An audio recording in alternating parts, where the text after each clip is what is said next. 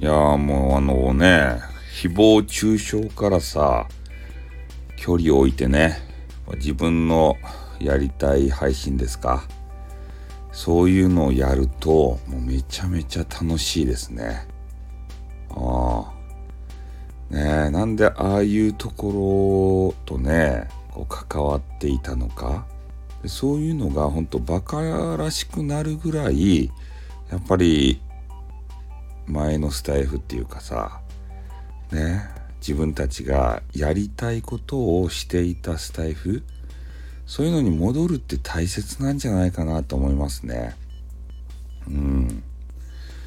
そんなさなんか人のことああだのこうだのね言っとる時間が無駄なんですよ。そんな言うとる暇があったらね自分の言いたいことやりたいことそれを思う存分このスタイフの中でやってみたらいいっちゃないんすか。時間がもったいない場合そんな人のこととかどうでもいいじゃないですか。やっぱり自分自分やないと配信者ってね俺はそう思う場合人のことよりさね自分のこの収録とかさライブとかさ積み上げたらいいやん。そしたら聞いてくれるよ。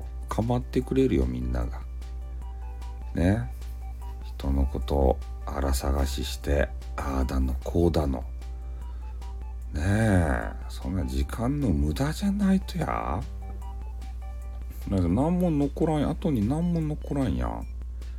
配信者の人もね潰れて消えていく。そんな暇があったら自分の収録をさ1,000個ぐらいあげなさいよ。